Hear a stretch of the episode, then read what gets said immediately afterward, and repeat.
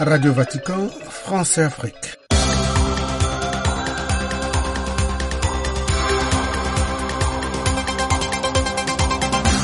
Amis auditeurs, bienvenue à l'écoute de ce programme. L'actualité de l'Église a été marquée dans la journée de mardi 6 février par la poursuite de la réunion du Conseil des cardinaux, par la plénière du dicaster sur le culte divin et la discipline des sacrements, ainsi que par la conférence sur la formation permanente des prêtres. L'actualité de l'Église nous conduira également au Cameroun et au Burkina Faso. L'actualité politique et sociale sur le continent africain concerne le Sénégal, la République démocratique du Congo et le Kenya, entre autres. La deuxième partie de ce programme est consacrée à la page sur les prises d'opposition des évêques et la vie des chrétiens dans le monde. Bienvenue encore une fois à l'écoute de ce programme que nous commençons avec l'actualité de l'Église. Radio Vatican, France et Afrique, Marie-Josée Moindo. La réunion de février du Conseil des cardinaux a débuté lundi 5 février au Vatican. C'est ce qu'a annoncé le bureau de presse du Saint-Siège, précisant que tous les cardinaux qui en font partie et le secrétaire du Conseil étaient présents, ainsi que le pape François. La matinée de lundi a été consacrée à l'approfondissement de la réflexion entamée lors des rencontres des 4 et 5 décembre dernier sur le rôle de la femme au sein de l'Église. Les travaux du Conseil se sont poursuivis dans la journée de mardi 6 février.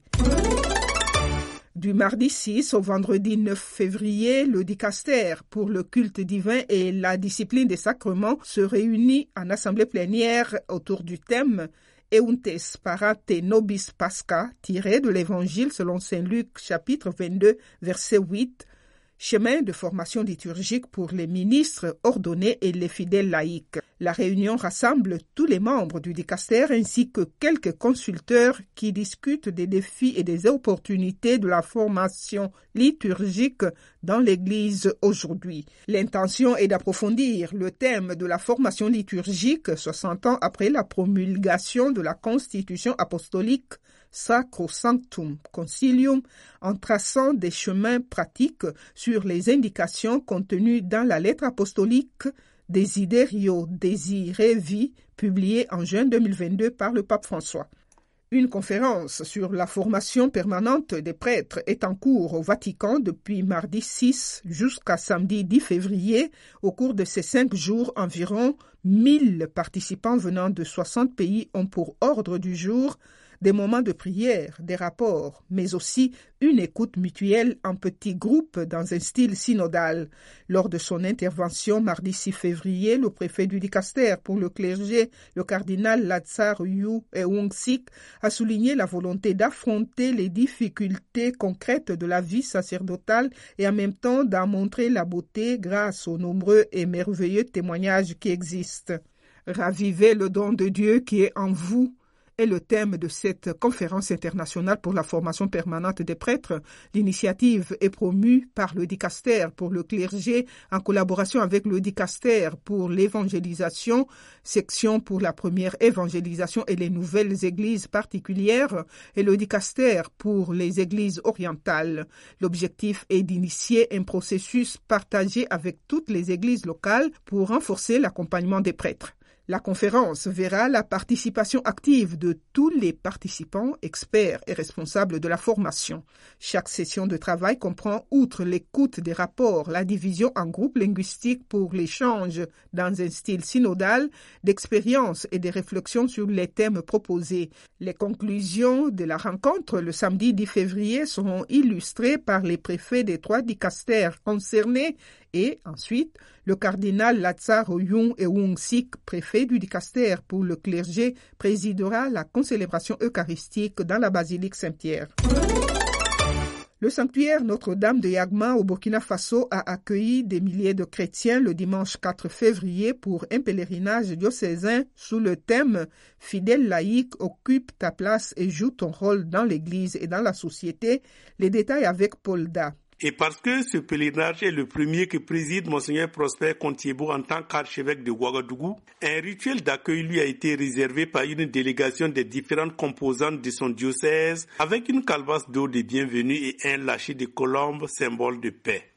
De paix, il en a été question tout au long de la célébration. Ainsi, par exemple, à la procession de fronde, les oblats ont été précédés de plusieurs éléments symboliques de richesse de cette paix, dont un garçonnet portant son sac de collier au dos et tenant le drapeau national symbolisant la quête ardente de paix et de sécurité pour le Burkina Faso en proie au terrorisme. L'archevêque qui a aussi parlé de paix et de sécurité tout au long de son homélie l'a terminé en ces termes. Au Burkina Faso, cher pays, je souhaite la paix et la fin de l'hydre terroriste et le retour à une société où il fait bon vivre, où l'on peut à la fois se corriger et vivre ensemble, où l'on peut manger ensemble dans le même plat, chacun bénissant Dieu dans sa langue et dans sa religion. Nous avons espoir que le Burkina Faso, notre pays, recouvrira la paix et la tranquillité. Paul Dawagadou pour Radio Vatican. Au Cameroun, Paul Valéry Mendongo nous fait part de la célébration samedi 3 février dans l'archidiocèse de Bertois de la première édition du café photographique afin d'encourager les professionnels de l'image dans le respect de l'éthique et de la déontologie relative à leur métier et à réguler la prise d'image lors des célébrations liturgiques. Une cinquantaine de photographes ont pris part à cet événement qui s'est tenu à Bertois et qui a eu pour articulation la présentation de la figure de Sainte Véronique, patronne des photographes et des cinéastes, célébrée le 4 février. Une conférence sur le thème Photographier une célébration liturgique catholique, règles et pratiques, des échanges entre professionnels de l'image et membres du clergé sur les réalités de l'exercice du métier de photographe au Cameroun. Ému par la façon dont l'archidiocèse a reconnu la place du photographe dans l'Église. Je suis photographe, j'ignorais comment me tenir pendant les événements. Mais maintenant, après avoir suivi cette formation, je peux simplement dire merci et interpeller mes confrères de se faire former. Le café photographique part de la volonté de la conférence épiscopale nationale du Cameroun de préserver le caractère sacré de la célébration liturgique. Il est constaté depuis quelques années, avec la vulgarisation des moyens de communication, le non-respect de l'espace liturgique lors de la prise de photos et les multiples distractions que cette activité génère parfois pendant les messes solennelles. Le clergé de l'archidiocèse de Berthois s'est engagé à faire des offres de formation afin d'améliorer la qualité de service des professionnels de l'image, le respect de l'assemblée priante, du droit à l'image et des espaces sacrés. Paul Valéry Mondogo, DDA pour Radio Vatican. En ce mardi 6 février, la communauté internationale célèbre la journée internationale de la tolérance zéro contre les mutilations génitales féminines. Un rapport onusien rendu public en cette date indique que plus de 200 millions de filles et de femmes ont subi cette pratique. Le Tchad fait partie des pays où cette pratique est courante, notamment dans le sud du pays. D'où vient cette pratique et que fait l'Église du Tchad pour sensibiliser contre sa dangerosité? L'abbé Gettingal Bertin, prêtre du diocèse de Koumra, est un ancien responsable de la commission justice et paix. Il a également accompagné l'association des filles intègres dans la lutte contre l'excision. Il nous en parle. La pratique est toujours là et récurrente dans cette partie du Tchad, dans le diocèse de Koumara de Sar. Il a toujours la pratique de l'excision et même l'été dernier, il a eu la campagne de l'excision, malgré le travail qui a été fait il y a déjà une dizaine d'années. Mais ce que je voudrais dire, c'est qu'il a déjà quand même pris de conscience de beaucoup de chrétiens par rapport à la pratique de l'excision. D'où vient cette pratique? L'excision est venue et empruntée par le passage de Rabat qui passait au Tchad. Et dans ce sens, les hommes partaient en guerre et pour protéger les femmes, on les excisait pour que n'ait pas attrait facile aux hommes. Malheureusement, on a emprunté et on a fait comme c'est notre culture au niveau du sud du Tchad. Donc, ce fait que c'est devenu culturel. Quels sont les différents dangers que courent ces filles en pratiquant l'excision? Le danger, c'est grand parce que d'abord, à l'accouchement, il y a risque de perte de vie parce qu'une fois que l'ablation du clitoris est faite, il y a cicatrisation et beaucoup ont de peine à mettre au monde l'enfant. Donc, ce qui fait que soit la maman décède et l'enfant sort ou l'enfant décède dans l'utérus et euh, l'enfant meurt, ou bien les deux meurent parce que difficulté d'accouchement, donc perte de deux vies. Il y a aussi la stérilité, parce que ça cause la stérilité chez beaucoup de, femmes, l'excision. Aujourd'hui, maintenant, il a ce risque de discrimination, parce que on sait que dans un groupe, les garçons se sont organisés pour dire dans notre communauté, nous ne prenons pas les femmes excisées en mariage. Que fait l'Église pour les conscientiser sur les dangers de cette pratique? D'abord, euh, l'Église de Sar est partie de l'Asserak à Malabo où le thème était la place de la femme dans l'église et dans la société. Et lorsque les évêques sont rentrés dans leurs églises respectives, l'évêque de Sarre avait convoqué les différents conseils de laïcs, conseils de religieux, le presbytérium et le conseil pastoral pour présenter cette lettre à la suite de laquelle une retraite de carême a été organisée pendant toute une année pour voir les dangers de l'exclusion de la femme dans la société, dans l'église. Et à la suite de toutes ces rencontres, l'évêque de Sarre a écrit en 2004 une lettre intitulée Pour une attention particulière de notre église famille de Dieu à la femme en son sein et dans la société. Donc cette lettre a fait l'objet de différentes euh, réunions, rencontres, travail pour aider à ce que d'abord la femme soit reconnue comme une entité image de Dieu dans notre église. Ensuite, euh, en 2009, l'évêque a encore écrit une lettre à mes sœurs chrétiennes catholiques. Une deuxième lettre en 2009 pour rappeler que cet engagement, si les femmes ne se donnent pas à corps entier pour pouvoir lutter, les prêtres, les religieux, religieux pourront travailler, mais l'engagement des laïcs, surtout des femmes chrétiennes dans cette lutte, pour lui s'avère nécessaire pour déclencher la lutte. Donc, euh, les différents groupes euh, chrétiens sont mis en place et quelques comités de lutte contre l'excision ont été mis dans les paroisses pour être proches des filles, les conseiller à ce qu'elles ne se sentent pas dénigrées par les autres filles. Donc, euh, on a aidé les filles aussi à se libérer et quand il y a la journée mondiale de la femme, elles essayent de se mettre un t-shirt non à l'excision et se mettre en public pour dire que nous sommes les filles non excisées. On essaie de les appeler les filles intègres. Tinga Albertin, interrogé par Jacques Ngol. Dans quelques instants, l'actualité sociopolitique. Le Parlement sénégalais a adopté dans la nuit de lundi à mardi le projet de loi visant à repousser la présidentielle initialement prévue le 25 février au 15 décembre 2024. La loi a été adoptée, a indiqué le président du Parlement après que plusieurs députés de l'opposition faisant obstruction au vote ont été évacués manu militari par la gendarmerie. Elle a été votée à l'unanimité par les 105 députés présents dans la salle en l'absence de ceux de l'opposition. L'opposition crie au coup d'État constitutionnel après ce report de la présidentielle au 15 décembre et le maintien du président Macky Sall probablement jusqu'en 2025 sans avoir pu empêcher un fait accompli qui entache selon elle la vitrine démocratique nationale.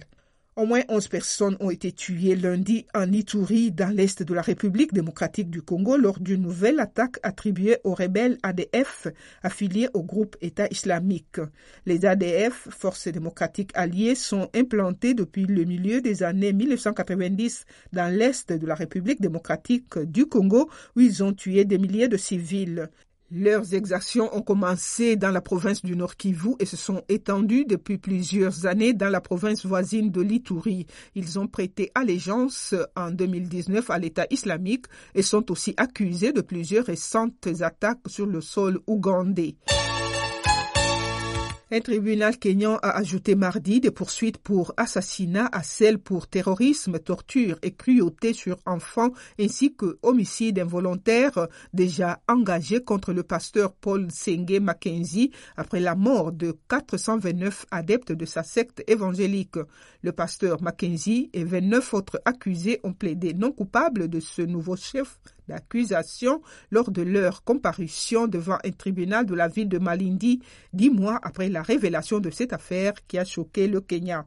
Le Royaume-Uni a annoncé lundi une nouvelle enveloppe de 100 millions de livres, soit 117 millions d'euros, pour venir en aide à la population éthiopienne, s'inquiétant du risque de catastrophe humanitaire en raison de la guerre et la sécheresse.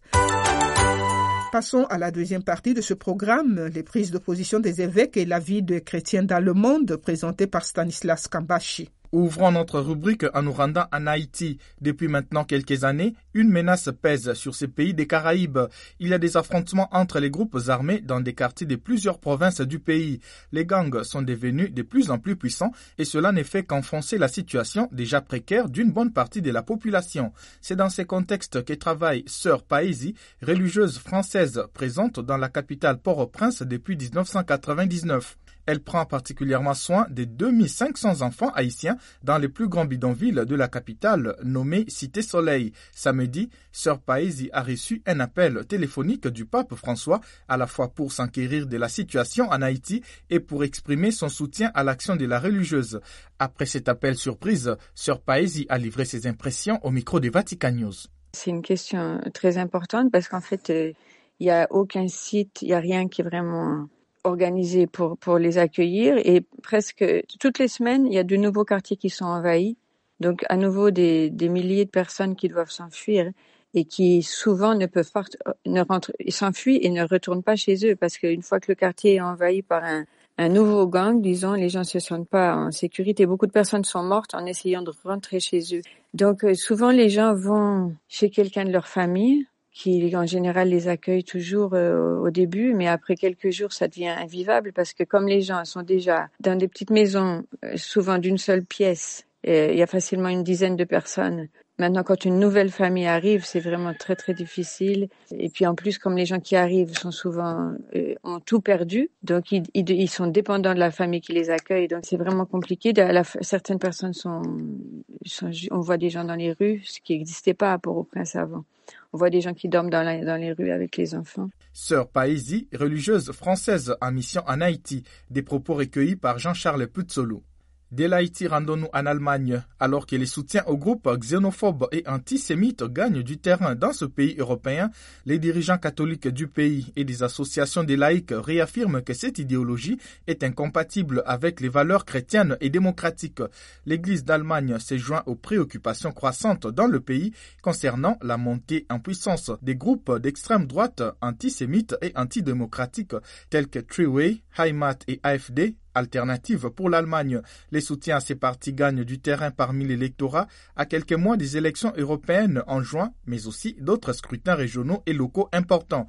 Ainsi, alternative pour l'Allemagne parti nationaliste, eurosceptique et anti-migration, arrive actuellement en deuxième position dans les sondages derrière l'alliance politique chrétienne démocrate du centre droit CDU-CSU. Des évêques, des religieux, des religieuses et des organisations laïques catholiques ont déclaré qu'ils ne pouvaient accepter l'idéologie de ces partis, la jugeant incompatible avec les valeurs chrétiennes et démocratiques. En Birmanie, cela fait trois ans que les militaires ont pris le pouvoir par la force le 1er février 2021. Aujourd'hui, ils règnent par la terreur, a rapporté un religieux sous anonymat.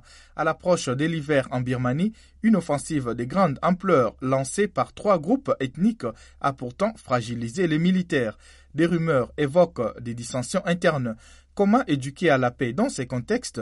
C'est une des questions posées à ce prêtre installé en Birmanie. On écoute. Il y a surtout le diocèse de Loico qui souffre beaucoup. La plupart des paroisses sont fermées, peut-être même toutes. L'évêque récemment était dans un camp de réfugiés, des choses comme ça. Après, dans d'autres zones, ben, ça impacte dans la difficulté de se déplacer d'un endroit à l'autre. Pour les prêtres de rejoindre souvent les centres diocésains. Mais en même temps, l'Église s'organise pour accueillir les réfugiés, pour nourrir euh, ceux qui peuvent pas se nourrir, des choses comme ça. Est-ce qu'il y a aussi le souci euh, de participer à l'éducation à la paix et à la fraternité? Ben, C'est vrai que c'est la grande force du christianisme, mais aussi voilà la grande difficulté de prêcher euh, aimez vos ennemis comme vous-même. C'est vrai que ça m'avait jamais choqué quand je devais prêcher là-dessus en Europe. La première fois que j'ai dû prêcher là-dessus depuis 2021, c'était beaucoup plus compliqué. Mais voilà, mais expliquer ça et, surtout voir l'Église comme un lieu d'unité, puisque dans l'Église il y a de tout, toutes les ethnies sont représentées. Et essayer de montrer que l'Église bah, peut être ce lieu de fraternité, de réconciliation et surtout de promouvoir la paix au lieu de l'escalade de la violence. Et je pense que les évêques essayent de faire passer aussi dans certains messages qu'ils ont pu publier, mais c'est vrai que ça passe des fois difficilement auprès d'une jeune génération. Des propos recueillis par Marie Duhamel. Pour plus d'informations et de nouvelles, consultez notre site internet www.vaticanews.va. Chers amis, c'est la fin de ce programme que Marie-Josée Moando-Boisboilo a eu le plaisir de vous présenter. Au revoir et à très bientôt à l'écoute de nos prochaines éditions. Laudetur Jesus Christus.